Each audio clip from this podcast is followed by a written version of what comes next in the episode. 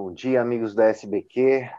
Começando mais uma, mais uma conversa do Comitê Jovens Pesquisadores SBQ, na série Pós-Doutorandos no Brasil.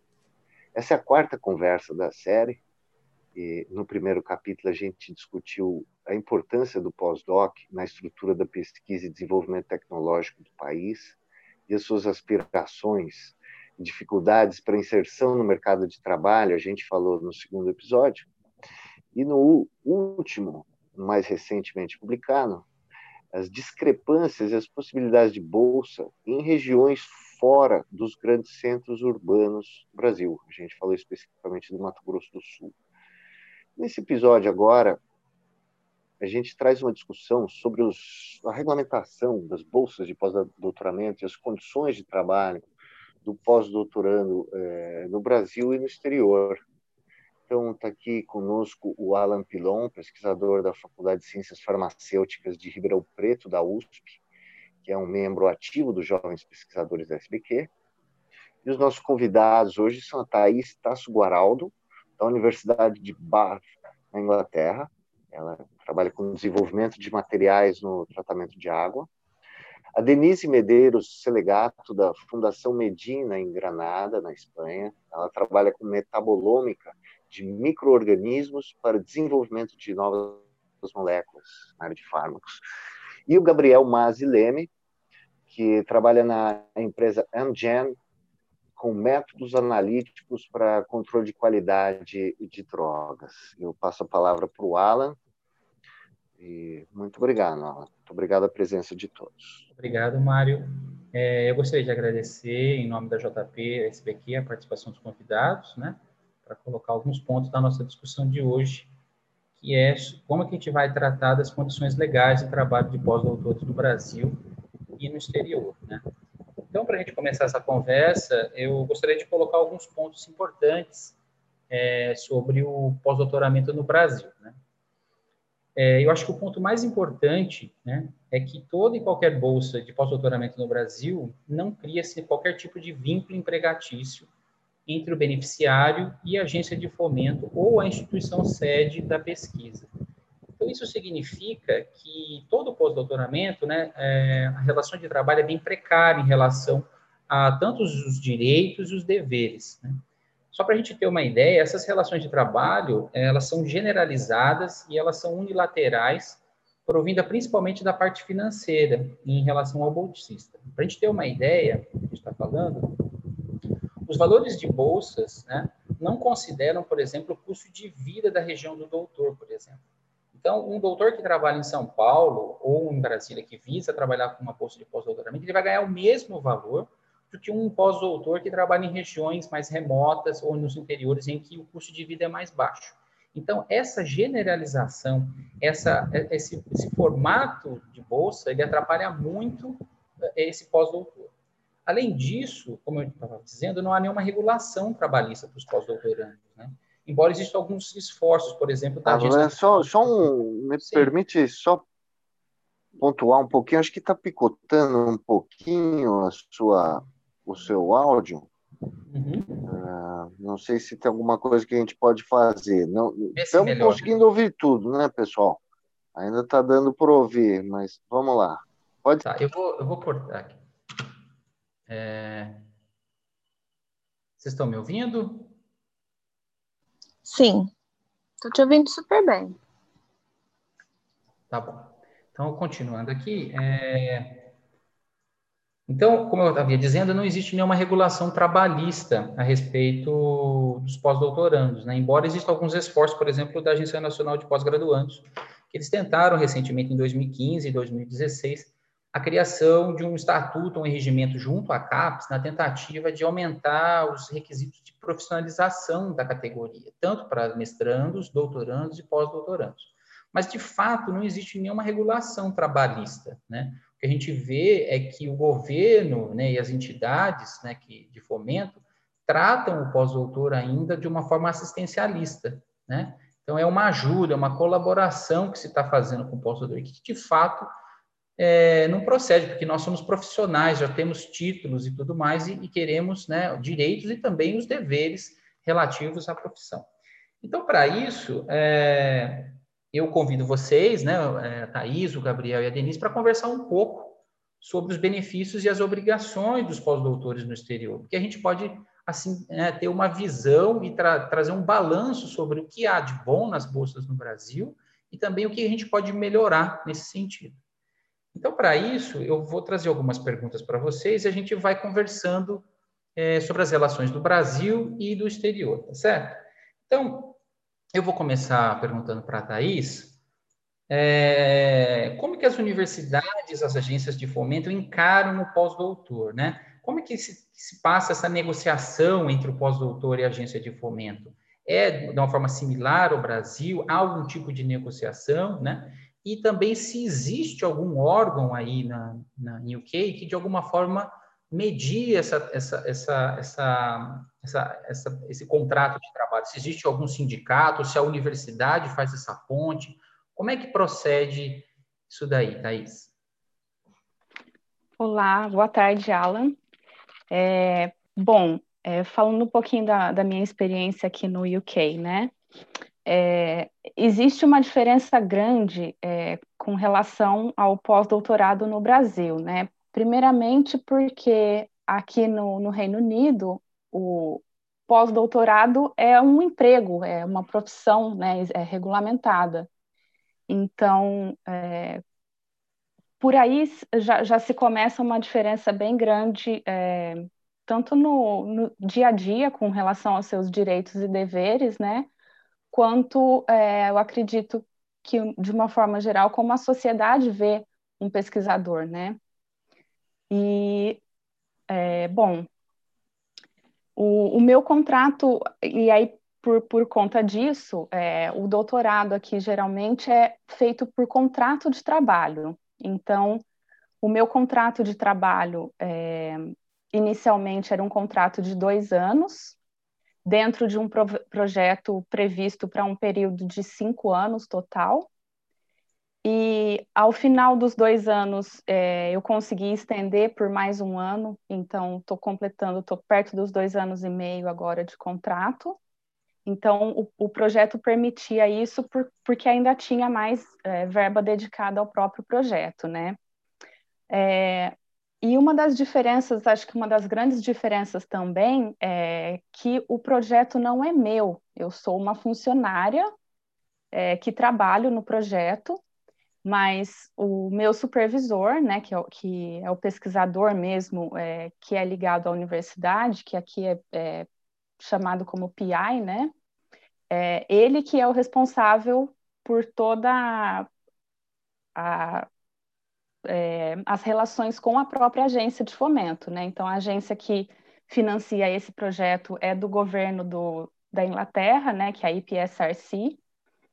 E então o projeto é dele e ele contrata é, pesquisadores e doutorandos para trabalhar no projeto. É, é, falando um pouco mais, o que, que eu deixei de falar? Deixa eu ver. Se existe algum perguntou. sindicato, alguma representação na universidade para os pós-doutores? É bom, como como é, a profissão, né? Você, é, o sindicato aqui é, é a palavra para sindicato aqui é union, né? Que é usado. Então, como qualquer outra profissão, existe sim o sindicato e eu fui pesquisar mais específico para a realidade da universidade, tem um sindicato que chama UCU, né, que é University and College Union, é, que faz essa, essa proteção, né, e luta pelos direitos da, dos pesquisadores aqui. E aí, lendo um pouquinho para para me preparar para nossa só fazer conversa. uma pergunta sobre, a, sobre esse sindicato, Thaís. Ele, ele representa também é, pesquisadores estrangeiros como você? Sim. Ah, tá, legal. Então você aí, quer dizer, mesmo estrangeira, você está coberta pela, pela, pelo auxílio do, do sindicato dos pesquisadores locais. Pelo tempo do meu contrato, sim. É, eu inicialmente, quando eu vim para a minha posição, é, eu vim como é, pesquisadora brasileira. né? É, depois de um, de um tempo eu tive a aprovação da minha cidadania é, italiana, então hoje eu estou regularizada como cidadã é, europeia. Mas independente disso, pelo, pelo tempo previsto pelo seu contrato, ah, o sindicato é, atende, a, independente da nacionalidade, tá? Ele atende para todas as independente. E, e, então, mais até recentemente, eu fui, fui ver agora que eles estão já lutando para a implementação de, é, do, de pesquisadores né, com contrato permanente. De repente, fica aí para uma para a gente falar mais para frente na entrevista, mas é uma das pautas que eu vi que o sindicato é, já, já vem lutando por algum tempo por aqui. Tá certo, Thaís. Muito obrigado por enquanto. É, eu vou passar a bola para a Denise, porque também a gente está falando é, também da, da, da, comunidade europeia. Então, Denise, na sua experiência, é, a gente conversou um pouquinho antes, você falou que teve bolsas na Itália, né? E atualmente você trabalha na Espanha, né? E, e já, já, já também pesquisou em outras áreas, outras regiões da Europa. Você consegue dizer para a gente um pouco a relação de trabalho que você teve nas suas experiências? como a Thais também comentou, né, se existe algum órgão que regula, que auxilia. Conta um pouquinho claro. para a gente. É, a minha experiência é bem, bem distinta entre a Itália e a Espanha, porque na Itália eu era uma pós-doc dentro da universidade pública, e aqui na Fundação Medina eu sou uma pós-doc numa instituição privada, instituição de pesquisa privada. E, e só nessa diferença já é gritante, tanto na maneira de trabalho, como nos deveres e direitos de cada um. É, eu vou começar falando aqui da Espanha, que acho que é mais fácil. É, assim como a Thais, é, eu tenho um contrato de trabalho e um pesquisador-chefe, um PI, ele teve um projeto aprovado e eu faço parte desse projeto como funcionária. Eu tenho um contrato de trabalho de três anos, é, possivelmente renováveis, e dentro desse projeto eu sou a pesquisadora responsável é, na parte experimental. É, assim como todas as profissões, a profissão de pós-doc entra na categoria de ciência aqui na Espanha e é totalmente regularizada. E nós pagamos impostos, temos toda a, toda a proteção do sindicato dos trabalhadores e, além disso, dentro da fundação, sempre temos um representante do Sindicato dos Trabalhadores, que é a pessoa responsável por fazer todo esse, esse contato, tanto com a direção da empresa, como com o sindicato em si. Hum, acredito que é isso. Tá. Lá na Itália. E... É, na Itália. Isso. Lá na Itália, eu tinha um contrato de pós-doc de um ano, que não seria renovável, também dentro, do, dentro de um contrato de trabalho em que um PI recebeu um projeto e me contratou como funcionária para fazer a parte experimental. E, diferentemente aqui da Espanha, por ser uma parte pública, e, tanto o reconhecimento como a parte de proteção sindical era muito menor. Entendi. Então, eu, eu não tinha nenhum contato, não tinha, nem, não tinha conhecimento de nenhum sindicato que nos protegesse. Então, nessa, nesse sentido, é um pouco parecido com o Brasil. Mas, por outra parte, eu tinha um contrato de trabalho que, e pagava imposto como qualquer, qualquer cidadão italiano. Só para complementar, é, tanto para a Thaís como para a Denise, vocês duas tiveram contratos diretamente com projetos, mas no caso de vocês também existem né, projetos e, e que, o, que, o, que o bolsista pode pedir diretamente para a agência de fomento, como ocorre no Brasil, né? Exatamente. Aqui você pode. Existem as agências de fomento de, da, dos países, dos estados, e também as agências europeias, que são que pagam por mais tempo e com o valor de, de bolsa, né, de contrato mais alto. Você pode mandar cada projeto, cada agência de fomento tem um período, mas normalmente é de uma, duas vezes ao ano, e os contratos normalmente são de um a três anos. Tá certo. E, e aí nos Estados Unidos, Gabriel, como é que como é que funciona? Você também tem essa condição entre trabalhar com projetos ou também você pode pedir individualmente sua bolsa de pós-doc? Como é que é a relação de trabalho?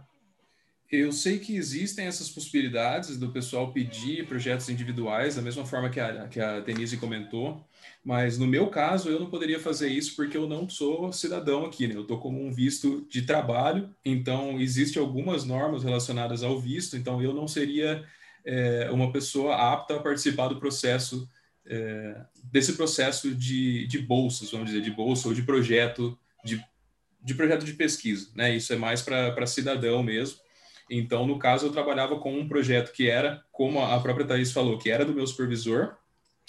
Ele tinha um projeto muito grande, como aí no Brasil a gente chama de projetos temáticos, e ele tinha uma verba para contratação de um pesquisador, ele abriu uma, um processo seletivo, mas assim, é interessante tocar no ponto que aquela verba era dele, né? Ele que se encarregaria de, de oferecer aquela verba, de dar aquela posição para quem ele achasse que seria mais, mais adequado à posição, entendeu? Então, realmente, ele aplicou para o projeto, ele ganhou o dinheiro, ele tinha a opção de contratar quem ele quisesse, é, isso era independente da agência de fomento. A agência de fomento meio que lava as mãos ali, ele falou, não, você tem o seu mérito, você ganhou o seu dinheiro, mas você agora você contrata quem você quiser. Você que vai ser responsável por saber se essa pessoa consegue ou não tocar o seu projeto. Então foi dessa forma que eu fui contratado também. E curioso ouvir a Thaís e a Denise falando do período de contratos delas. É, eu acho que isso é um, talvez seja algo diferente do Brasil também.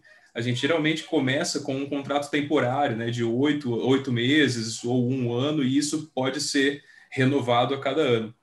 É interessante que quando eu vim para cá, eu falei com o, o meu supervisor, ele falou: ah, mas um contrato de oito anos, de, desculpa, oito meses, é, eu, não, eu não sei se eu quero mudar completamente de país para ter só oito meses, né, para não ter garantia de que eu vou ficar mais. Ele falou: não, isso é, é para a gente se assegurar que a gente pode se livrar de qualquer problema que a gente tiver no meio do caminho. Então, vamos supor que esse cara contrata uma pessoa que ele não estava esperando que fosse tão complicada para se relacionar. Então, no fim desses oito meses, ele vai poder se livrar, vamos dizer assim, dessa pessoa sem maiores problemas. Então, é, é sem dúvida nenhuma, é um contrato de emprego, né? Só que ele tem esses oito meses, ele não pode te mandar embora a qualquer momento. Ele, ele tem oito meses para te deixar a prova ali. Eu não sou, eu não sou ciente de algum de alguma união, né, algum sindicato aqui que defenda pós-docs no caso, mas é, no, por pós-doc ser visto como uma posição de emprego, eu acho que eu estaria eu estaria sendo suportado por qualquer agência que suporte professores e funcionários do, do college da mesma forma, do college, da universidade da mesma forma. Muito legal. Deixa eu é... colocar uma dúvida aqui, Alan, por favor. Uhum. É, no caso da Thaís, da Denise e até do Gabriel, essas funções que vocês estão exercendo atualmente, elas são tipicamente sempre funções que, que eles contratam algum pós-doutorando, é, vocês estão é, mostrando que existe um, um mercado cativo assim para pós-doutores nesses grupos todos assim? É isso mesmo? É isso mesmo. Primeiro, para complementar a fala, é, em todos os casos, o meu, do Gabriel e da Thaís, a principal diferença, ou uma grande diferença com o Brasil, é o fato de quem escolhe o pesquisador ser o pesquisador principal e não a agência de fomento, né? Isso é, é gritante a diferença. Mas, é, respondendo a sua pergunta, sim, é isso mesmo. É interessante você pensar, né? Porque eles podem contratar quem eles quiserem. É, mas aqui, no, por exemplo, aqui nos Estados Unidos, uma coisa que a gente vê é que existem existem é, é, horrível, é estranho falar isso, mas existem poucos postdocs interessados nessas vagas que eles têm para oferecer. Por quê? Porque faculdade aqui é muito caro. Né? Então, o pessoal que entra para a faculdade e termina, seja lá, até que vá para um doutorado, vamos dizer assim, é, eles terminam o doutorado, mas eles precisam pagar a graduação deles, ou inclusive o doutorado que eles tiveram que pagar. Então, muitas vezes eles não ficam para um pós-doc, né? uma vaga que seria que seria eles precisam de algo, um emprego fixo, vamos dizer assim, não um negócio temporário, como aqui ainda é, né? Então, eles saem da, da universidade e vão procurar um emprego realmente para pagar a universidade. E, curiosamente, acaba sobrando essas oportunidades de pós-doc, por isso que a gente vê, aqui nos Estados Unidos, estou falando como exemplo que é o que eu vejo, a gente vê tanta gente, é, tanto indiano, chinês, gente de fora, assim, dificilmente você encontra um pós-doc dos Estados Unidos. É, aqui na Espanha também sobra vagas que são específicas para pós-doc, para doutores, e é exatamente por isso, porque o mestrado e o doutorado são é, pagos e, e, não tem muita gente que faz, e as pessoas que fazem imediatamente após sair do doutorado procuram uma vaga permanente na indústria. Isso. Na grande maioria. E é muito interessante você pensar que sobra vaga, porque significa, isso para mim significa eles precisam de gente com uma qualificação de um pós-doc, né? Que poderia ser essa pessoa que está saindo do doutorado, por exemplo. Essa pessoa teria a qualificação que ele precisa para tocar essa pesquisa dele. Mas como eles não fazem isso, o que eles buscam, esses pesquisadores, eles buscam gente com essa qualificação que está procurando quem queira oferecer um salário para ele, no caso, a gente ali, né? Eu é, queria é complementar, caso... só uhum. complementar o que o, o que o Gabriel e a Denise disseram, é, aqui também a realidade é a mesma, assim, a porcentagem é, de ingleses trabalhando em posições de, de pós-doc é muito menor. Então, ainda se tem muitos europeus, é, indianos com certeza, e chineses trabalhando, assim, majoritariamente. São é, bem minoria a porcentagem de, de ingleses trabalhando pelos mesmos motivos também que eles já disseram, né, que o, o, a graduação é muito cara, e assim como o mestrado e o doutorado.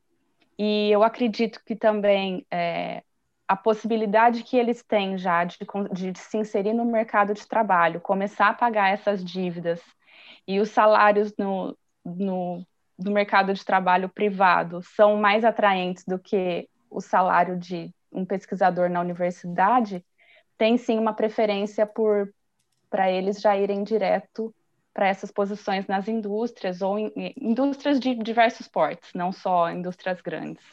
Só para complementar. Tá certo. Assim, só para eu pontuar no Brasil, né, é, diferentemente, normalmente quando você aplica para uma bolsa de pós-doutoramento, né, você tem contratos de no mínimo um ano até dois anos, dependendo da agência, né?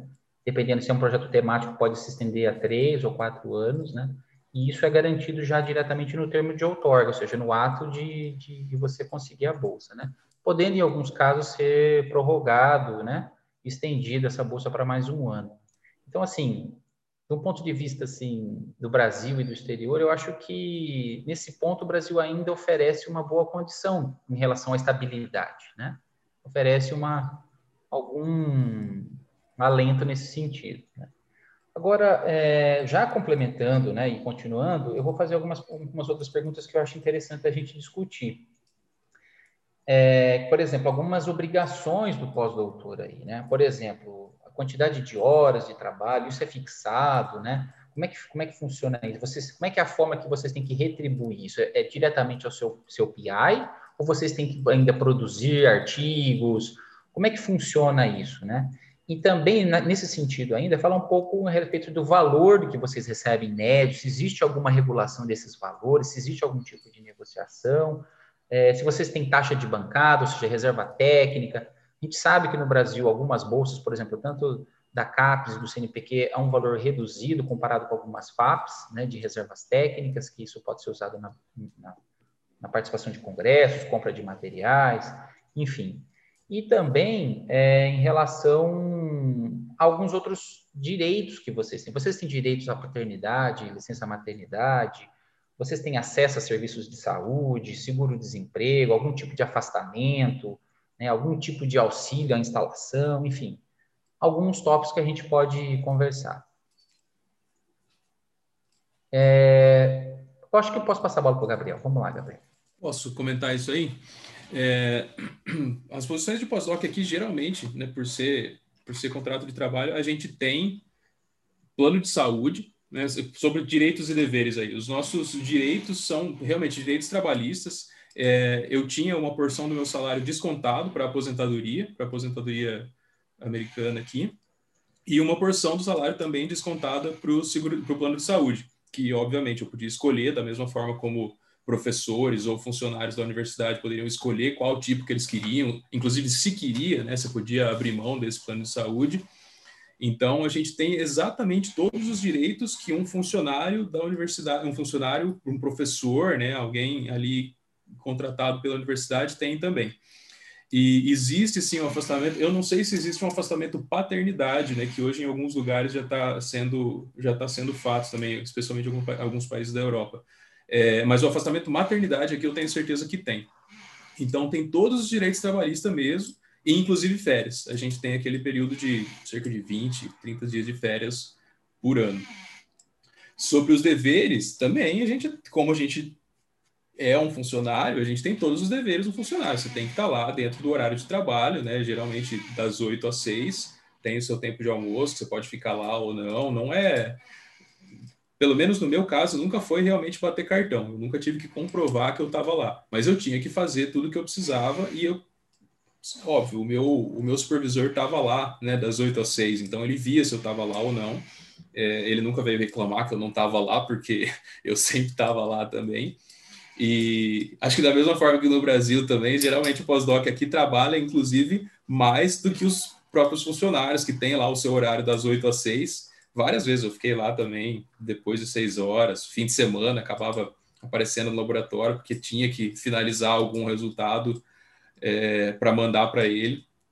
E isso faz parte das nossas obrigações, né? Dentro daquela semana, você tem que fornecer X, Y, Z resultados e dê seus pulos, se vire e consiga esses resultados lá. Sobre artigos, também, a gente tem, tem a obrigação de publicar, mas para mim, pelo menos, isso foi sempre uma obrigação mais comigo mesmo do que com o meu supervisor, né? Para ele, ele não, ele não se importa se eu vou publicar, importa, né? Para ele importa sim se eu vou publicar ou não, mas importa muito mais para mim. Isso vai ser uma tá incluso aí no no quanto que eu ganho, né? Porque é a nossa moeda de troca o quanto que a gente publica. Então, essa parte de, de publicação, ele nunca me exigiu isso, mas óbvio que eu sei que isso é importante a gente tinha que que trabalhar com isso também. Você pode falar um pouquinho com a gente também, Thais? É, bom, complementando então é, o que o Gabriel disse também, é, aqui é muito parecido, né, nos mesmos moldes. Então, o meu contrato de trabalho é, ele é de cerca de 36 horas semanais. Né? Geralmente, uh, o dia aqui na Inglaterra as pessoas trabalham das 9 da manhã às 5 da tarde e praticamente não param para horário de almoço, é um almoço bem, bem curtinho mesmo.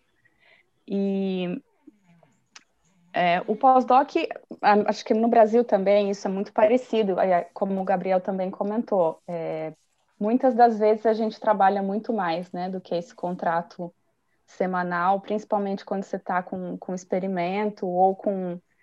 Você está estudando alguma coisa, então, é, com frequência, a gente trabalha bem mais do que essas horas e não recebe a mais por elas, né? É, mas uma das coisas que, que é muito gratificante realmente é ter direito a férias. É, eu tenho direito a 28 dias de férias por ano e eu posso tirar esses dias da maneira que eu quiser. Eu posso tirar um dia essa semana, esse mês, e no mês que vem tirar mais dois, ou eu poderia tirar esses 28 dias diretos é, de férias, embora é, os, os PIs não gostam muito que você tire esse um mês de uma vez, né? Mas isso faz muita diferença, é, a gente poder parar na hora que você sente que, que você precisa mesmo de um tempo, né? É, com relação é, a, é, acho que a mesma coisa que o Gabriel disse, eu não tenho, você não tem que bater ponto, né, nada disso, mas eu tenho reuniões muito frequentes com o meu orientador, com o meu supervisor. Então, se você não está produzindo aquilo que, que ele espera que você tivesse, é, é uma pressão sempre maior, né, para você produzir artigos da, da mesma maneira, como no Brasil, né? Eu sinto é, uma diferença também. É, como eu não sou a responsável pelo projeto, né, eu sou uma funcionária, é, logo que eu cheguei aqui, ele, ele conversou comigo e falou: Bom, o nosso primeiro artigo vai ser sobre esse tema. Então, você já trabalha mais focado no artigo do que focado no projeto em si, como se eu pudesse. É, não sei se fica muito claro a forma como eu coloquei, mas você já vai bem focado para a revista que você quer, os, o estilo de experimento que você tem que fazer. Então, eu sinto o trabalho diferente do Brasil nesse sentido. E com relação ao que você perguntou sobre todos os direitos, né? Então, licença maternidade tem direito a seis meses. Eu sei que tem direito à licença paternidade também. Não sei te dizer o tempo. Eu sei que é um tempo menor. Eu acredito que é próximo a um mês, mas eu precisaria confirmar esses detalhes. E é, você perguntou com relação a quando fica doente também você tem uma licença sickness é, leave, né? Então, se você tiver com qualquer problema de saúde, que seja uma gripe comum, eles peçam não venha trabalhar. É, então, eu tenho que comunicar ao meu supervisor e pelo próprio sistema tem uma plataforma separada para isso, eu marco lá no calendário aqueles dias e eu recebo por esses dias, é, mesmo que não foi trabalhado. E seguro que... de vida, seguro-desemprego, aposentadoria. A aposentadoria na Inglaterra é só privada, né? Então, eu contribuo para a aposentadoria aqui, não é obrigatório, você pode contribuir ou não. É, eu fiz a opção por contribuir. É, plano de saúde, é, não tenho direito porque aqui não existe plano privado, né? Todo o sistema de saúde é público. Então, qualquer pessoa, qualquer cidadão tem o mesmo tratamento, é, independente do, do, salário, da posição, da, do cargo que exerça. É, aqui. E qual foi a outra que eu, que eu deixei de comentar? Seguro de vida ou seguro-desemprego? Ah, seguro de vida. É, isso, esse é um ponto bem, é, acho que bem diferente do Brasil, né? O seguro de vida tem, quando você está dentro da universidade, mesmo que você seja um estudante de, de doutorado, de mestrado, a universidade é responsável por você naquele espaço. Então, qualquer acidente que aconteça, a universidade é responsável. E a gente tem, por conta disso, um, um todo um procedimento de, de risk assessment e, e de segurança que a gente tem que cumprir para ter é, direito ou acesso a esse, a esse benefício, se caso aconteça alguma coisa, né? Se é que a gente pode falar benefício, mas, é, uhum. mas acho que seria isso. Eu vou só complementar, é bem parecido aqui na Espanha com o que o Gabriel e a Thaís falaram. É, temos os mesmos direitos de seguro-saúde, seguro-desemprego, aposentadoria. É, aqui eu não tinha opção de não pagar, era obrigatório contribuir. E também tenho direito a seguro de vida, licença para doença e etc. As coisas que são diferentes é que aqui o meu horário é, obrigatório bater ponto, então eu bato meu cartão todos os dias e tenho que trabalhar oito horas e meia de segunda a quinta, e na sexta-feira eu trabalho só seis horas, que é o Short Friday, é das oito às duas. E eles respeitam bastante esse horário, eles não, não são fãs de fazer hora extra, e porque é uma coisa regulamentada pelo sindicato, e se o, se, se o seu chefe for denunciado por, por o funcionário estar tá fazendo muitas horas, pode dar bastante problema. Então, eles recomendam não fazer hora extra. E a produção de artigo é exatamente o que o Gabriel falou, parece que é mais um benefício para nós, como cientistas, do que para a instituição que a gente está, mas, ao mesmo tempo, tem uma cobrança em produzir um conteúdo científico de qualidade para ser publicado em revistas de alto impacto.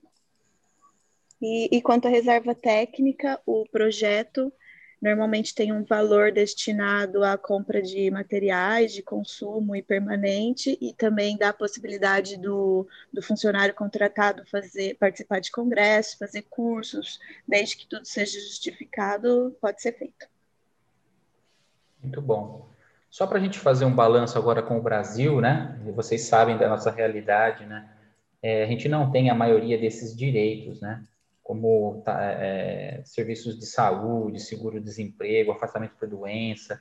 Eu sei que atualmente a CAPES e o CNPq, inclusive a FAPESP também, incluíram licença maternidade de 120 dias. Eu não sei a respeito de paternidade, né? A FAPESP ainda tem uma coisa interessante, que ele fornece um auxílio, é, que ele chama de auxílio instalação, né? Então, se um pesquisador vem de uma área mais restrita, mais longe, a FAPESP ela dá uma bolsa adicional para essa instalação, então é uma coisa interessante, né? Mas, por exemplo, a gente não contribui para a aposentadoria, a gente não tem, não paga nenhum tipo de imposto de renda aqui no Brasil, e isso é muito ruim, porque vocês sabem muito bem, para fazer pós-doutoramento requer anos de trabalho, é, é, são períodos longos da nossa vida e a gente consegue talvez entrar no mercado de trabalho muito muito mais velho, ou seja, com uns 35, 37 anos, numa posição formal. E isso, para a questão da aposentadoria, é muito complicado, porque a gente não contribui um longo período, porque a gente está se profissionalizando no sentido de ganhar né, é, titulações, etc. Então, é muito ruim não contribuir para a aposentadoria. Né?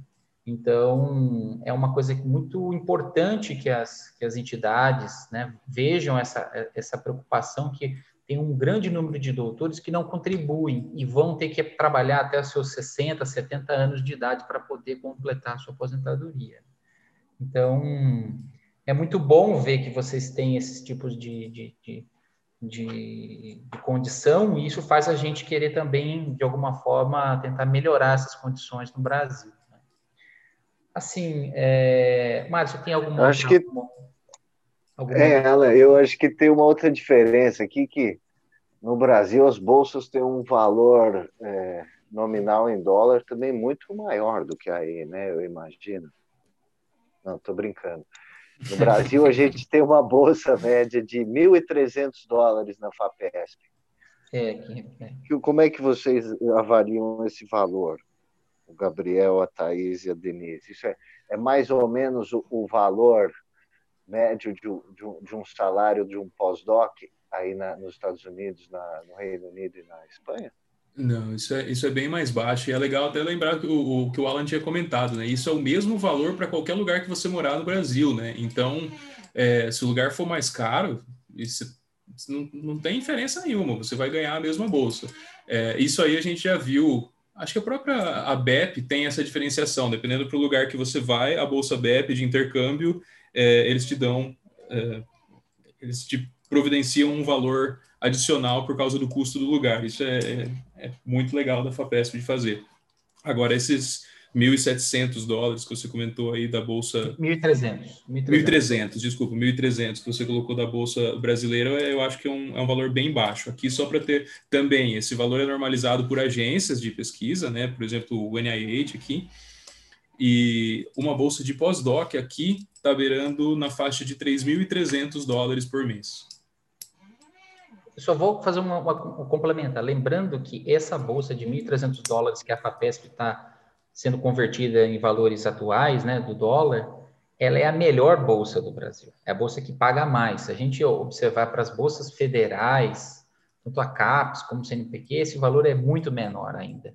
Então, obviamente que a diferença de custo de vida também reflete nisso, né? É, é mais condizente com o custo de vida no Brasil. Mas mesmo assim, se a gente comparar, a gente vê que o, o pós-doutor no Brasil é muito desvalorizado, até em questão salarial, né? Eu não sei como é que é aí na, na UK, como é que é aí na Espanha, vocês, vocês podem dar um. É, aqui depende muito da agência de fomento do seu projeto. Existem diversas agências, tanto público como privada, e as públicas, é claro, depende muito do país. E, e normalmente, no geral, as agências de fomento europeias pagam mais do que as, as dos países individuais esse valor ele pode variar desde 1.300 dólares, realmente, na Itália e aqui na Espanha, até 4 mil, 4 mil euros. Thaís? Bom, é, aqui no de UK... 4, tá... Desculpe, só um minutinho. 4 mil euros é aonde, Denise? 4 mil euros seria uma, 4 mil euros seria uma bolsa de pós-doc da melhor agência de fomento europeia. em um contrato de três a quatro anos. Legal. Como é que chama essa agência? É a Marie Curie.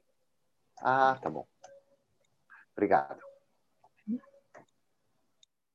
Thaís, Bom, por favor. É, da minha experiência aqui, é, a contratação de qualquer emprego na Inglaterra ela é dividida por faixas. É, a faixa do pós-doutoramento ela é geralmente é, grade 7, é, que, que se fala aqui. Então, é, o meu salário bruto gira em torno de 2.800 libras e eu pago cerca de 27% de imposto sobre esse valor. É, então, tem, tem uma redução, claro, referente ao, ao imposto, mas ainda é um valor bem superior se for comparar com, com a realidade brasileira, né? Puxa, mas é um imposto alto, né? O Heath é. Wilson sobrevive aí, velho, trabalho. É um imposto bem alto. É... Taxman, esse, esse homem mereceu a música dos Beatles, o Taxman, nos anos 70, que ele tributava tudo. 27%, tá aí uma similaridade com o Brasil, hein, Alan? É, a gente é, adora falar que a gente paga muito imposto, né, no Brasil. E, então eu quis trazer isso para complementar. Na Espanha é o mesmo, 27,5%. Mas nesse caso, vocês, por exemplo, têm acesso à saúde de qualidade garantida, né? Como outros é, elementos aí, que se a gente colocar isso tudo na, na balança, a gente vai ver que esses 27% ainda são bem, são poucos comparados ao Brasil, né? É verdade. Muito bem colocado. É, você tem mais alguma, alguma, alguma inserção, Mário? Alguma outra pergunta? É, não, eu estou observando aqui que, puxa, assim, aí na Europa e nos Estados Unidos, realmente o cientista é muito valorizado, né? É, de chamar atenção, é, é, todas as condições de trabalho. Eu queria ouvir de cada um um pouco mais é, como é que vocês chegaram aí? Onde que vocês estavam no Brasil, fazendo o quê, quando apareceu essa oportunidade? Quem pode começar? Eu posso começar.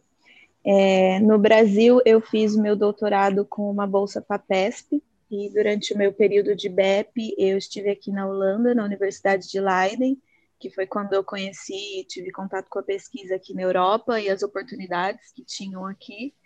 E, então, assim que eu terminei o meu doutorado, eu comecei ativamente a procurar por bolsas. É, me ajudou muito eu ser cidadã italiana. Existem, infelizmente, ainda existem vagas que são exclusivas para cidadãos europeus, porque a vaga não tem condições financeiras de financiar todo o processo de visto para o aluno, para o pesquisador estrangeiro.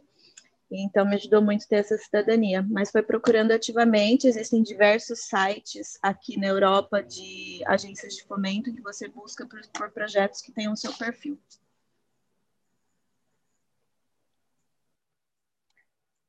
Bom, na minha, na minha situação foi parecida com, com a Denise, né? É, eu tenho doutorado pela Unesp, em Araraquara, e estava trabalhando no meu pós-doutoramento na USP, em São Carlos, é, no Brasil.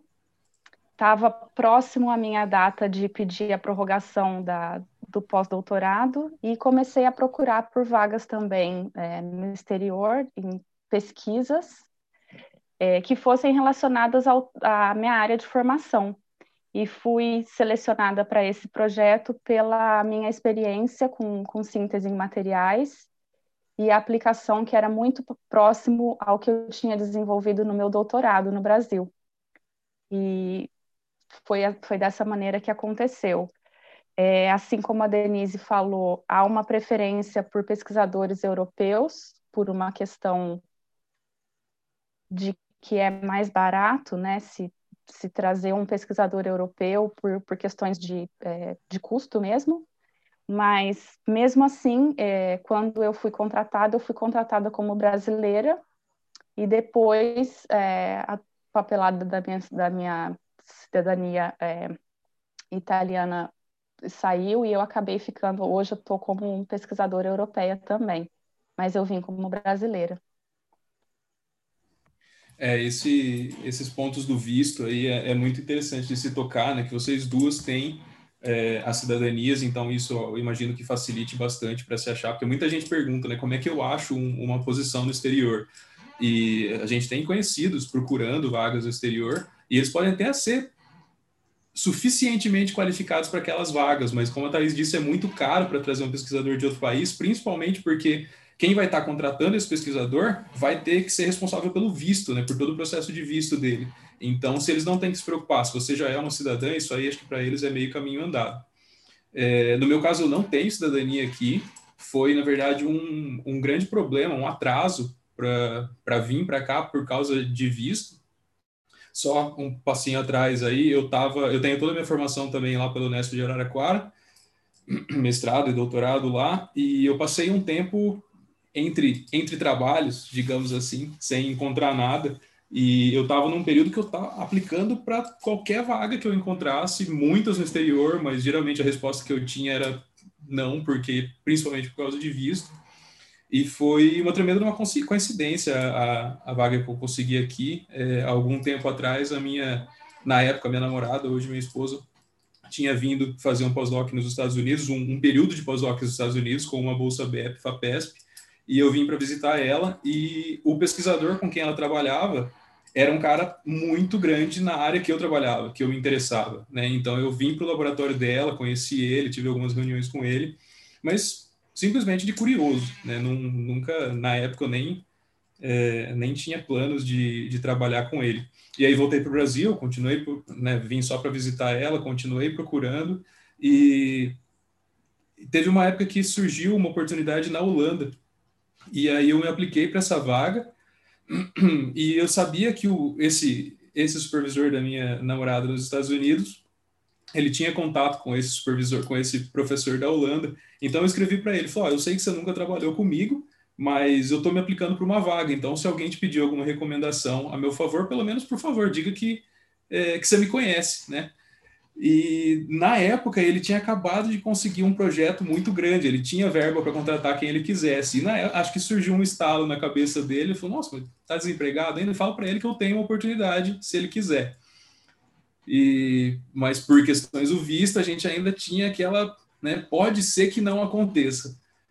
Mas e foi justamente numa época que estavam cancelando visto, interrompendo o processo de, de imigração e aí atrasou bastante, atrasou praticamente meio ano para conseguir um visto e conseguir vir para cá. Mas foi, foi bastante interessante essa forma que eu achei a, a posição aqui. E ele aplicou para um visto, porque um, um, tipo específico de visto que eles. É, não sei muito bem como explicar, mas é um, um, um tipo para exatamente pela capacitação da pessoa. Se ele sabe que essa pessoa pode cumprir é, o tipo de, de serviço que ele está oferecendo, é, ele pode aplicar para esse tipo de visto e se ele justificar que não tem ninguém no país com a capacidade de exercer aquela função que ele quer. E foi isso que ele fez. É, só queria falar duas coisas com relação à, à vaga. Em todas as entrevistas que eu fiz, é, foram em inglês, então, independente do país, sempre a língua oficial foi a inglês. E além da produção científica, uma coisa que me ajudou muito, porque todos os, os entrevistadores perguntavam sobre, é ter a minha tese escrita em inglês. E porque eles têm acesso a tudo que a gente produziu durante o doutorado. Então, isso eu considero como uma vantagem. Você já escreveu a sua tese em inglês? Isso. Eu fiz meu doutorado na, pela Unesp Araraquara também, mas eu optei por escrever minha tese em inglês. Ah. E vocês, realisticamente, vocês acham que um dia voltam para o Brasil fazer ciência aqui? Vocês acham que tem mais futuro aqui ou onde vocês estão? Olha, eu acho que a pesquisa no Brasil hoje está bem comprometida.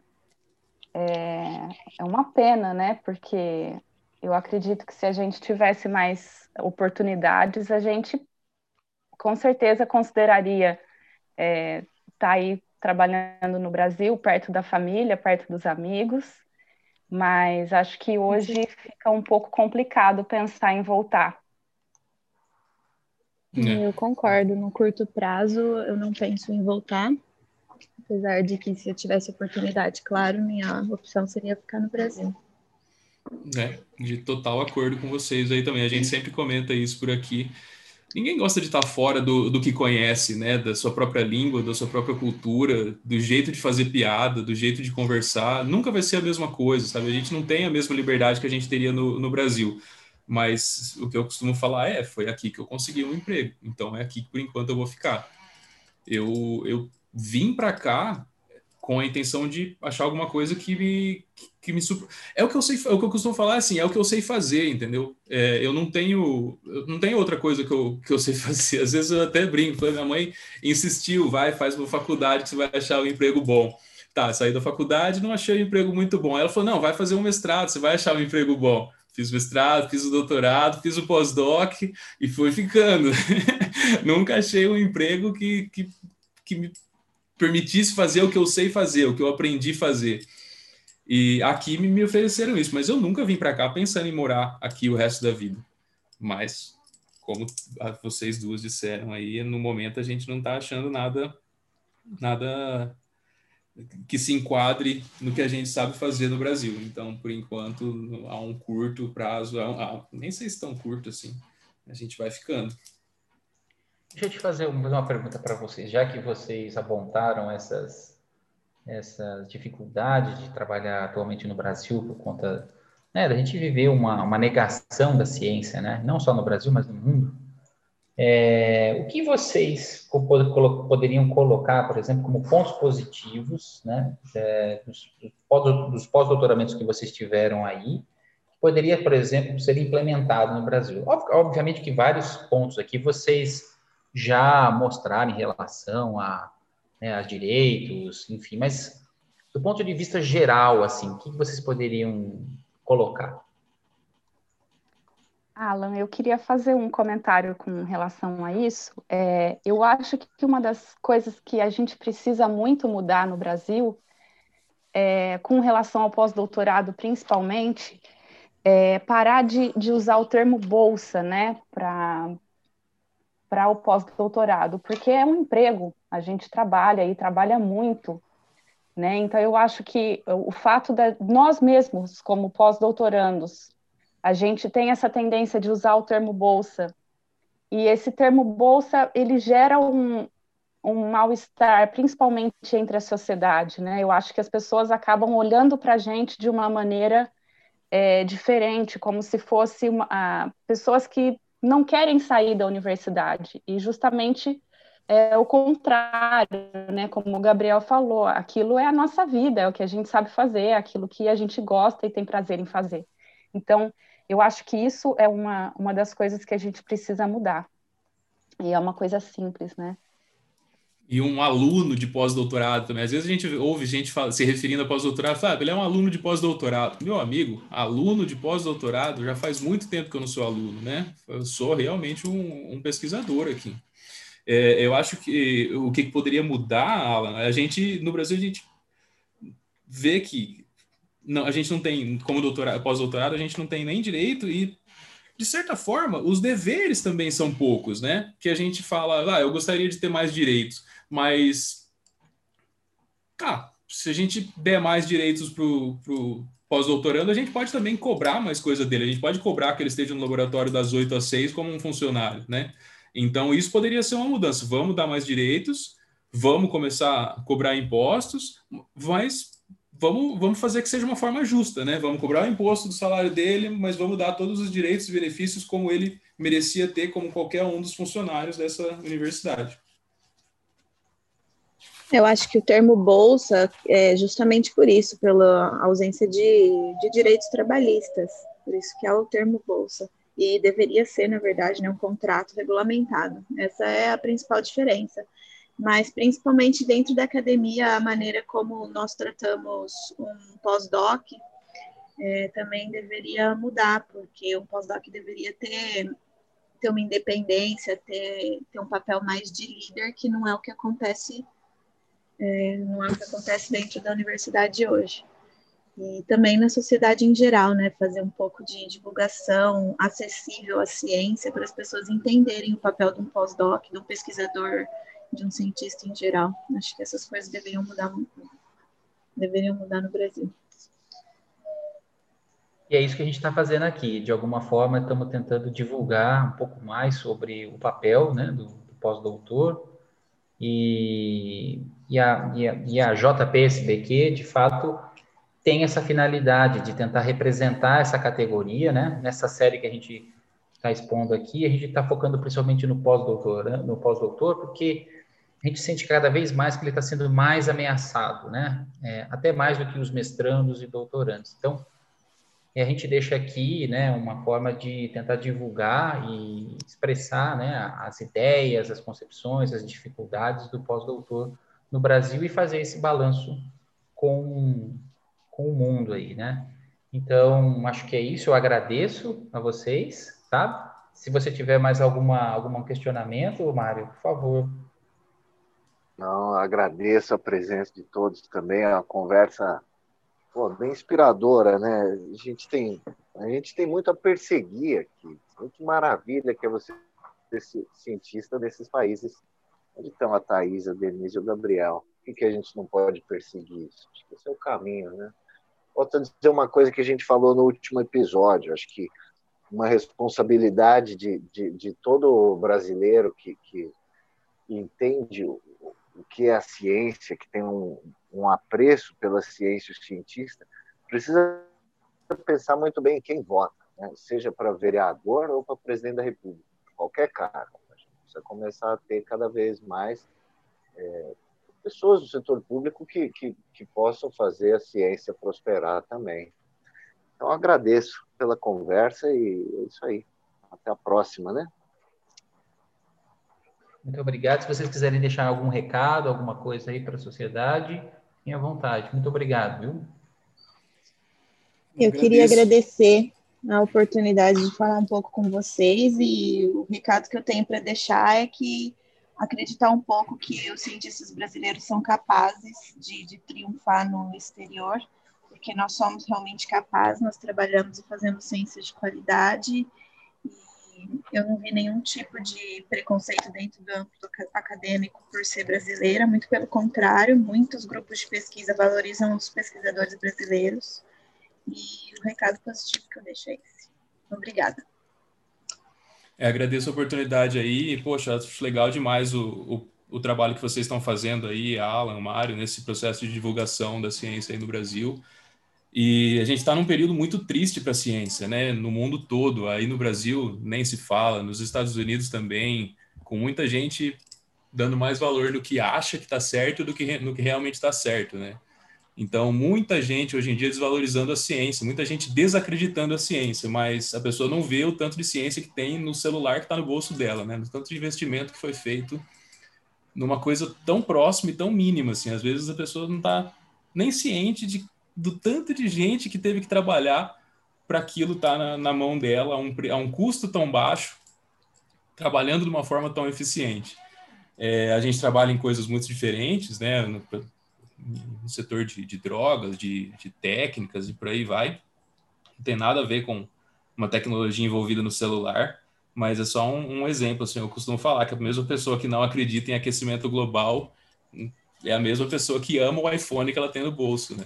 Que, meu Deus, como aquilo é uma tecnologia interessante para ela.